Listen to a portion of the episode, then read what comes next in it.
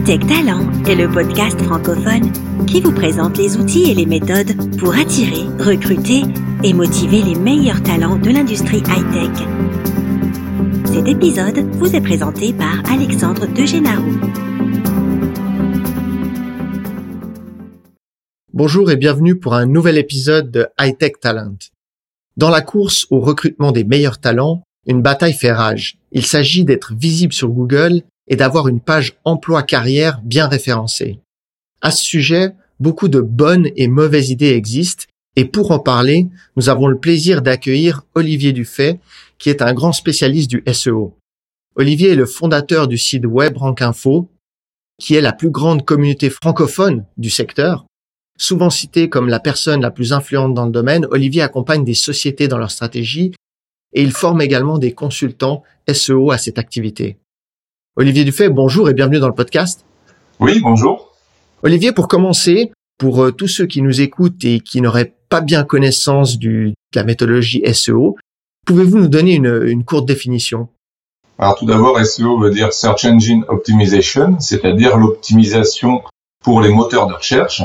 C'est un terme un peu plus précis que le terme français référencement, parce que référencement, ça veut dire euh, je suis connu ou pas connu, je suis référencé, euh, sous-entendu, dans un catalogue, alors que euh, l'idée qui est besoin d'optimiser, en fait, c'est parce qu'il y a tout un tas de choses à faire sur son site ou même en dehors de son site pour figurer en bonne position dans Google ou dans les autres moteurs de recherche.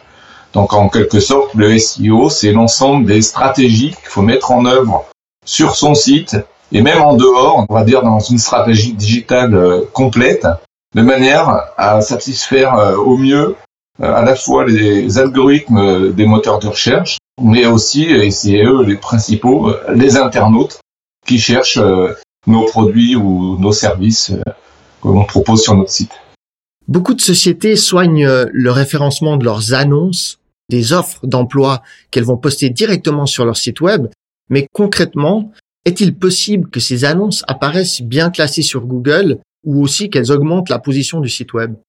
Alors, pour être honnête, euh, c'est assez peu probable. En fait, c'est plutôt euh, monopolisé par euh, des grandes plateformes spécialisées dans les annonces d'emploi qui arrivent à positionner leur page en première page de Google c'est assez illusoire à mon avis de penser euh, pouvoir positionner euh, sa page d'annonce de son propre site dans Google en page 1, à moins qu'il s'agisse euh, d'une niche et donc de requêtes très particulières, soit sur la l'intitulé du poste, soit peut-être sur la localisation ou sur une combinaison de tout ça.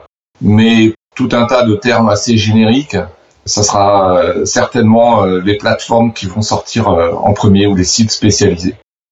D'accord, ça c'est pour les annonces, pour les offres d'emploi. Mais est-ce que justement de poster régulièrement des annonces, ça peut améliorer le, le ranking du site web en lui-même? Même si ces annonces finalement, elles sont là que temporairement, quelques semaines. Alors des annonces postées sur son propre site ou chez d'autres? Sur son propre site. Non, je pense pas que ça, améliore euh, le référencement. Déjà, euh, le fait qu'elle n'apparaisse pas en page 1 de Google, euh, là où vont tous les internautes, hein, fait que bah, de toute façon, il n'y aura pas de trafic venant de Google. Donc, c'est pas si intéressant que ça. Et pourquoi est-ce que ça ferait progresser le référencement? Bah, si Google ne veut pas les positionner en bonne place, c'est bien parce qu'ils considèrent que c'est pas des pages d'assez bonne qualité ou elles manquent de bons arguments hein, sur d'autres critères face bah, aux plateformes, aux sites spécialisés dont je parlais tout à l'heure. Donc non, c'est pas parce qu'on publie régulièrement des contenus de faible qualité, parce que c'est quand même ça dont il s'agit, que ça ferait progresser notre référencement.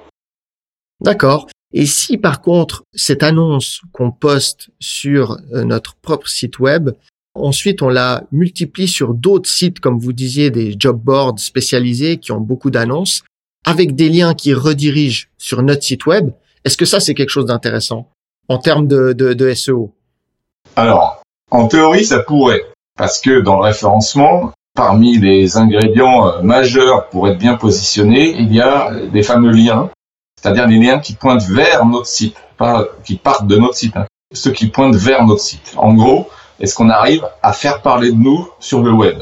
Est-ce que d'autres sites web nous trouvent suffisamment intéressants pour nous faire des liens Donc si c'est le cas, c'est positif pour le référencement de notre propre site. Mais il y a un grand mais, il faut que ces liens soient pris en compte par les moteurs, par Google notamment. Et si on va sur euh, les principaux euh, sites de job boards, eh bien, euh, ils sont tellement habitués au référencement qu'ils savent faire en sorte, on va dire, que ces liens n'aident pas les sites qui ont posté ces annonces. En termes techniques, il y a un lien qui est souvent mis en no-follow, sous-entendu, pour Google, ne suit pas ce lien, n'en tient pas compte. D'autre part, il y a aussi souvent euh, du tracking, c'est-à-dire du, suivi des clics qui est en place sur ces fameuses plateformes pour euh, compter s'il y a des clics, qui clique sur les liens euh, vers des annonces. Et donc, ces clics-là font que le lien est indirect.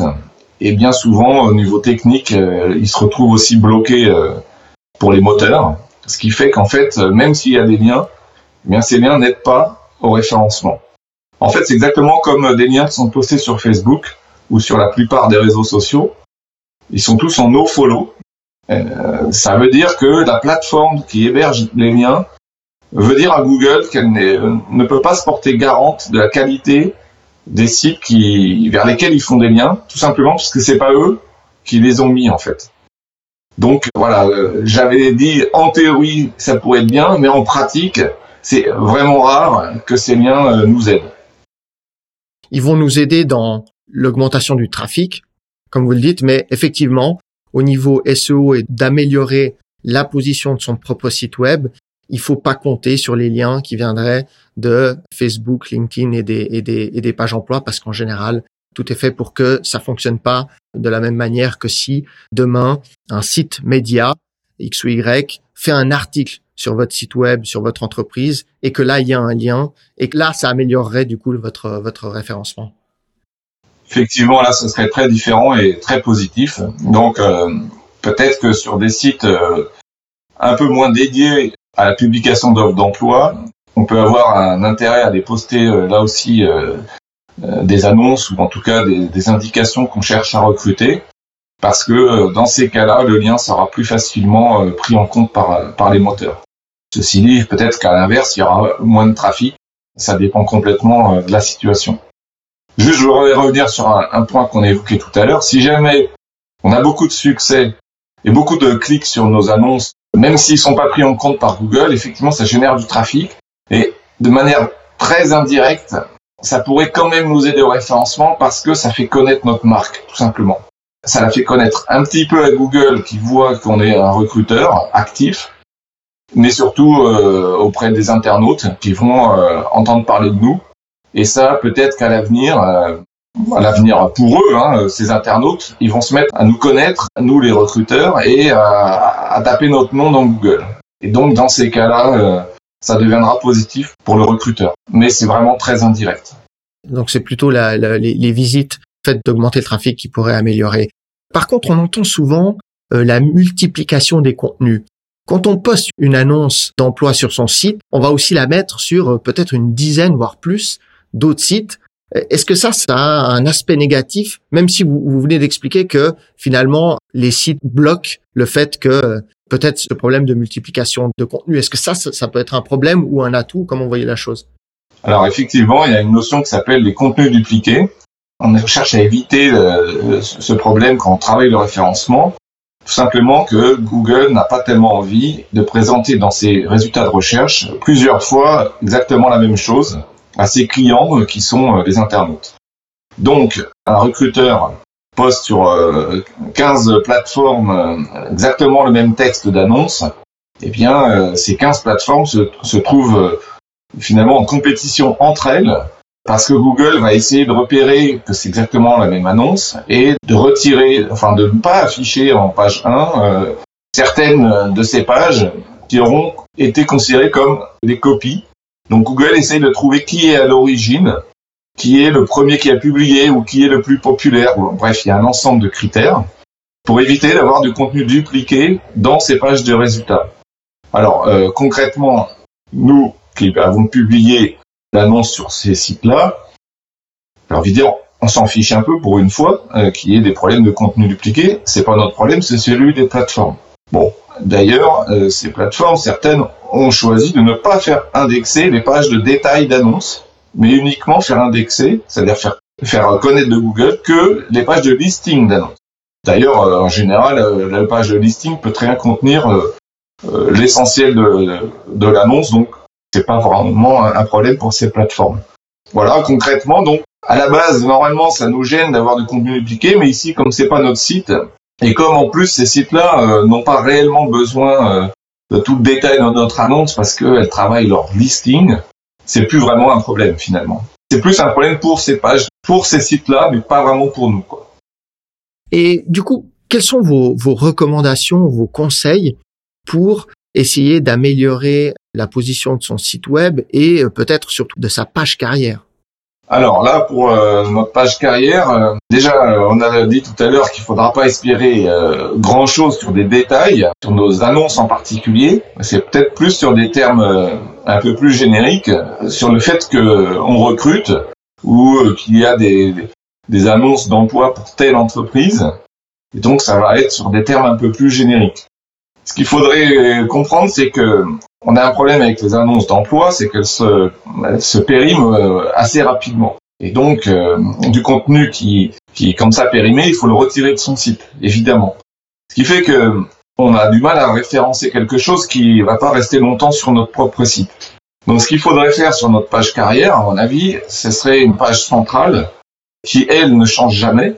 Son URL, la page précise euh, emploi sur son propre site, ne bouge pas mais le contenu est mis à jour régulièrement au fur et à mesure euh, de nos offres. Ensuite, il faudrait euh, comprendre que bah, il faut qu'il y ait suffisamment de détails dans cette page de contenu. Il faut qu'elle soit bien construite au niveau technique. Il faut qu'elle soit suffisamment mise en avant dans le maillage, dans les menus de notre propre site. Et puis après, si vraiment on veut la booster entre guillemets, il faudrait euh, la faire connaître à d'autres sites web, peut-être des sites qui sont dans notre secteur et qui parlent de, recrutement ou euh, des sites, euh, je sais pas moi, euh, votre chambre de commerce, peut-être qu'elle a une rubrique emploi et qu'elle accepterait de faire un lien vers votre page carrière, votre page qui liste vos annonces d'emploi. Et là, ce serait très bon pour cette page. Mais finalement, pour pas mal d'entreprises, en tout cas peut-être des, des TPE, il y aurait peut-être qu'une seule page à référencer. C'est pas toutes nos pages d'annonces. Je, comprends bien le concept, ça serait vraiment d'avoir euh, une page bien référencée et ensuite les annonces qui ne créeraient pas de, nouvelles pages euh, euh directement. Est-ce qu'il y a d'autres moyens, comme par exemple, parce qu'on en entend beaucoup parler aujourd'hui de la marque employeur, d'inbound recruiting, de différents sujets pour lesquels on, a fait aussi des épisodes. Du coup, le blog, ça peut être un outil pour faire améliorer le, le référencement de son site en créant du contenu de qualité ça, c'est quelque chose que vous recommandez pour améliorer le site web? Oui, bien sûr. Ça va permettre d'aborder euh, des sujets euh, sous un autre angle que celui euh, du site purement institutionnel. On va faire parler de notre entreprise et, et même en fait bah, de nos employés ou de nos services, de notre offre, sous un angle qui permettra, j'ai envie de dire, de s'ouvrir un peu plus aux autres et de faire connaître dans des détails notre marque employeur et donc aussi euh, d'attirer euh, d'autres sites web qui pourraient euh, faire un lien vers tel ou tel article. Donc c'est presque un prétexte finalement à se positionner sur d'autres termes que ceux décrivant purement notre offre.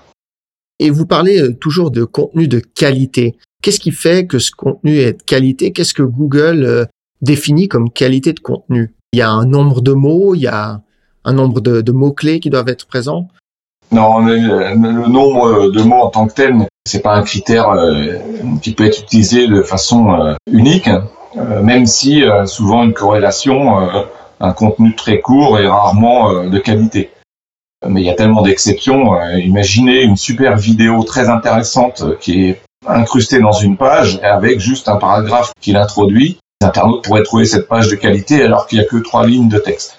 Concrètement, Google a mis en place pas mal d'algorithmes pour évaluer la qualité des pages. Ça fait euh, depuis euh, au moins, je dirais, 2011, euh, il y a un algorithme assez célèbre dans notre secteur qui s'appelle Panda et qui a été le premier à vraiment analyser de façon fine par des algorithmes ce que c'est que la qualité. Alors, sans rentrer dans tous ces détails, moi, je vous conseillerais juste une seule chose. Soyez obsédé que l'internaute qui arrive de Google n'ait surtout pas envie de revenir en arrière dans Google une fois qu'il est arrivé sur votre site.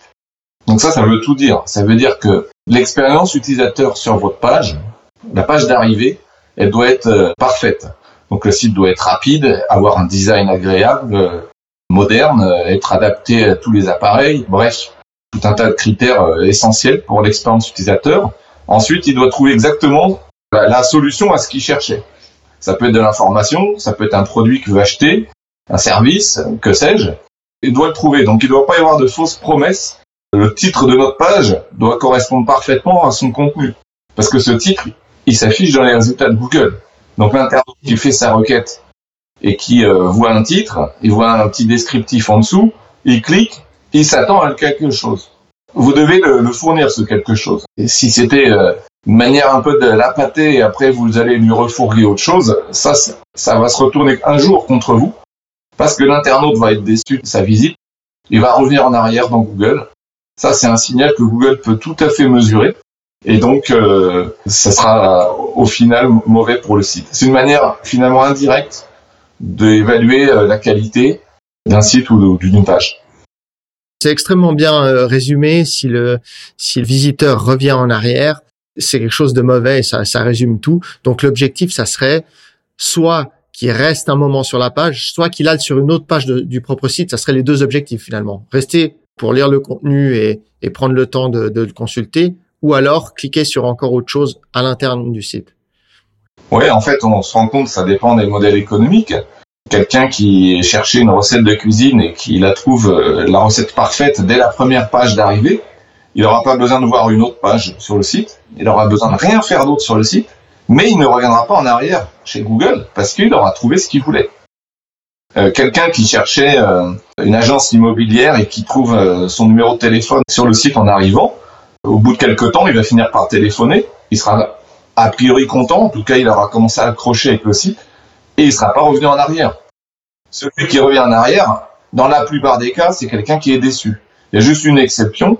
C'est quelqu'un qui n'arrête pas de faire des allers-retours entre les résultats de Google et euh, les sites pour euh, comparer. Mais dans ce cas-là, euh, tous les sites sont logés à la même enseigne. Donc s'ils ont tous le même taux de retour en arrière dans les résultats, ça s'annule en quelque sorte. Ça devient vraiment gênant si c'est fréquent pour votre propre site que Google voit que quand il vous envoie un internaute, cet internaute revient chez Google pas longtemps après. D'accord. Est-ce que il existe des outils pour des gens qui n'ont pas des connaissances techniques poussées pour très simplement analyser son site et se dire là mon site est ranké à telle page dans Google ou il y a tel et tel problème sur mon site. Est-ce qu'il y a quelque chose de simple, j'ai envie de dire, pour des gens pas spécialisés en SEO Honnêtement, hein, c'est pas forcément simple. Surtout, ça dépend de la taille euh, de votre site. Si vous êtes avec un site vitrine, oui, ça restera simple. Site vitrine de quelques pages, quelques maximum dizaines de pages. Au-delà, vous allez commencer à avoir euh, des aspects techniques qui seront euh, importants, voire très importants et donc euh, qu'il faudra de toute façon étudier, parce que vous avez pas mal de façons de mettre des bâtons dans les roues, on va dire, à, Google sur le plan technique. Donc je pense que là, sur le point technique, il faut des outils. Après, il faut aussi voir sous l'angle éditorial, c'est-à-dire qu'il faut comprendre, faut avoir fait une réflexion sur qui je vise, qu'est-ce qu'ils vont avoir comme idée pour poser leurs questions à Google de manière à trouver mon offre? Mon offre, c'est mes produits, mes services euh, que je peux vendre. Et il faut bien réfléchir à qui vous voulez faire venir, comment il va s'exprimer sur Google, par oral ou par écrit. N'oublions pas que c'est de plus en plus par oral. Et est-ce que j'ai effectivement prévu tous ces cas-là, toutes ces questions que l'internaute va poser? Et en face, est-ce que j'ai fait les bons contenus? Donc, est-ce que j'ai, voilà, je, dois faire cette réflexion euh, de stratégie de contenu finalement. Elle aussi, elle est pas évidente à faire euh, par un outil. Alors sur le plan technique, ben, en fait, je vais quand même vous en parler. Moi, j'ai une plateforme qui sert justement à ça, qui s'appelle My Metrics et qui permet en self-service, hein, c'est un service en ligne. On tape l'adresse de son site et euh, ça lance un audit justement technique pour vous lister tout ce qu'il faut améliorer avec un système qui essaye de prioriser les choses parce que bah, je me suis rendu compte que les gens ont pas beaucoup de temps Ils veulent aller à l'essentiel. Ils veulent pas forcément tout corriger, mais ce qui va avoir le meilleur retour sur investissement euh, en premier. On mettra le lien de cet outil dans les notes de l'épisode. On arrive gentiment au, bout de, cette discussion. Il y a quelque chose que vous avez dit tout à l'heure qui, qui a attiré mon attention. Vous avez parlé de mots-clés que les gens sont prêts à taper dans Google pour trouver un site. Et vous avez dit, et c'est vrai que ça, on n'y pense pas beaucoup, au fait que de plus en plus les gens font des euh, requêtes par oral avec leur système automatique sur euh, sur le, smartphone. Est-ce que là, du coup, il faut penser la chose différemment? C'est un point très intéressant que vous venez de mettre en avant. Alors, en fait, au début, on pourrait croire que oui, il faut voir les choses différemment parce que les gens vont en fait caser beaucoup plus de mots, utiliser beaucoup plus de mots dans leurs requêtes quand ils le font par oral par rapport à quand ils le tapent euh, sur un clavier. Parce que sur un clavier, on va aller un peu plus vite et on, enlève des mots dans notre requête on va mettre euh, euh, voyage Guadeloupe pas cher. Ça c'est pas une phrase qu'on aurait faite par oral. Sauf que Google a évolué énormément ces, on va dire, ces cinq dernières années pour essayer de comprendre la requête de l'internaute. Et en fait, Google nous répond à une autre requête que celle qu'on a formulée. Ça peut paraître dingue, mais c'est la réalité. Et on la connaît pas, cette autre requête. En fait, il va essayer de, mieux comprendre notre requête et de corriger les choses qu'on aurait mal formulées, de manière à pouvoir mieux répondre. Et donc, même si c'est fait par, par le clavier, finalement, au bout du compte, Google va répondre à une requête qui, bah, qui est peut-être plus détaillée que ce qu'on a fait au clavier. En fait, une autre façon de voir les choses, Google s'intéresse euh, moins aux mots précis qu'on a utilisés, mais au sens qui est derrière, à l'intention qui est d'ailleurs aussi euh, énormément dépendante du contexte euh, dans lequel euh, l'internaute fait sa recherche. Hein. Ça peut être le lieu, la langue, ça peut être les requêtes qu'il a faites juste avant. Il y a tout ce contexte qui est pris en compte. Donc finalement, je suis pas sûr qu'il y ait tant de changements que ça euh, au fait que l'internaute fait sa requête par oral. D'accord, on les traite de la même manière. Ouais. on les traite de la même manière, mais justement, c'est l'occasion de se détacher un petit peu des mots au sens euh, vraiment euh, très précis. Euh. J'ai utilisé tel mot et pas tel autre. Oh là, c'est la catastrophe. Non, Google, il va savoir comprendre dans la plupart du temps des synonymes ou des mots qu'on n'a pas mentionnés mais qui font partie de notre demande. Ça va être de plus en plus le cas aussi quand en mode conversation avec un moteur de recherche. C'est-à-dire qu'on fait une requête, il nous répond, et là on fait une deuxième requête pour préciser les choses. Et on n'a pas besoin de répéter tout ce qu'on a dit dans la première requête. Donc, euh, vous pouvez euh, demander euh, qui est le président de, de je sais pas quel pays. Ok, Google nous répond. Derrière, vous allez dire et il est né quand? Ben, il saura répondre. Alors qu'à la requête il est né quand tout court, il aurait jamais su répondre. Ouais, c'est un sujet passionnant et pas si simple que ça. Comment est-ce qu'on peut vous, suivre, suivre votre actualité, rentrer en contact avec vous, peut-être trouver de l'information sur ce sujet? Alors déjà, le premier site euh, sur lequel il faudrait aller, c'est sans doute euh, WebRank Info, le site que j'ai lancé en 2002. C'est pas tout jeune. À l'époque, Google était très peu connu. Donc sur WebRank Info, vous aurez euh, l'actualité et surtout des dossiers sur le référencement. Donc j'y suis, j'y suis tout le temps. Vous pouvez me trouver sur les réseaux sociaux assez facilement, sur Twitter, sur LinkedIn, tapez Olivier Dufay ou WebRank Info. Et puis après, bah, j'ai d'autres activités. Euh, je suis euh, aussi consultant en, référencement. Mon entreprise, c'est WebRank Expert. Et donc, cette plateforme euh, SEO que j'ai mise en place il y a quelques années avec des associés, qui s'appelle My. Dans la même société, je fais de la formation pour ceux qui auraient envie d'acquérir des compétences en, spécialement en SEO ou en d'autres, d'ailleurs, dans d'autres domaines du, du, du digital marketing. Olivier, merci beaucoup pour le temps que vous avez consacré à nous donner un peu plus d'informations sur ce sujet qui est très très vaste. On pourrait en parler pendant pendant des heures. Je vous remercie encore et je vous souhaite une euh, bonne continuation dans, dans vos projets. Merci beaucoup. Au revoir Olivier. Au revoir. Avant de nous quitter, sachez que toutes les informations citées dans cette discussion, ainsi que les liens, sont disponibles dans les notes de cet épisode sur le site hightech-talent.com. N'oubliez pas que vous pouvez directement suivre et écouter ce podcast sur iTunes ou en téléchargeant l'application Podbean sur votre mobile. Vous pouvez nous envoyer vos questions ou les thèmes que vous souhaiteriez voir traités à l'adresse email podcast at focustalent.com. Là aussi, je vais vous l'appeler. Donc, c'est podcast at f-o-k-u-s-t-a-l-e-n-t.com. J'espère que cet épisode vous a plu et je vous dis à tout bientôt pour un nouvel échange.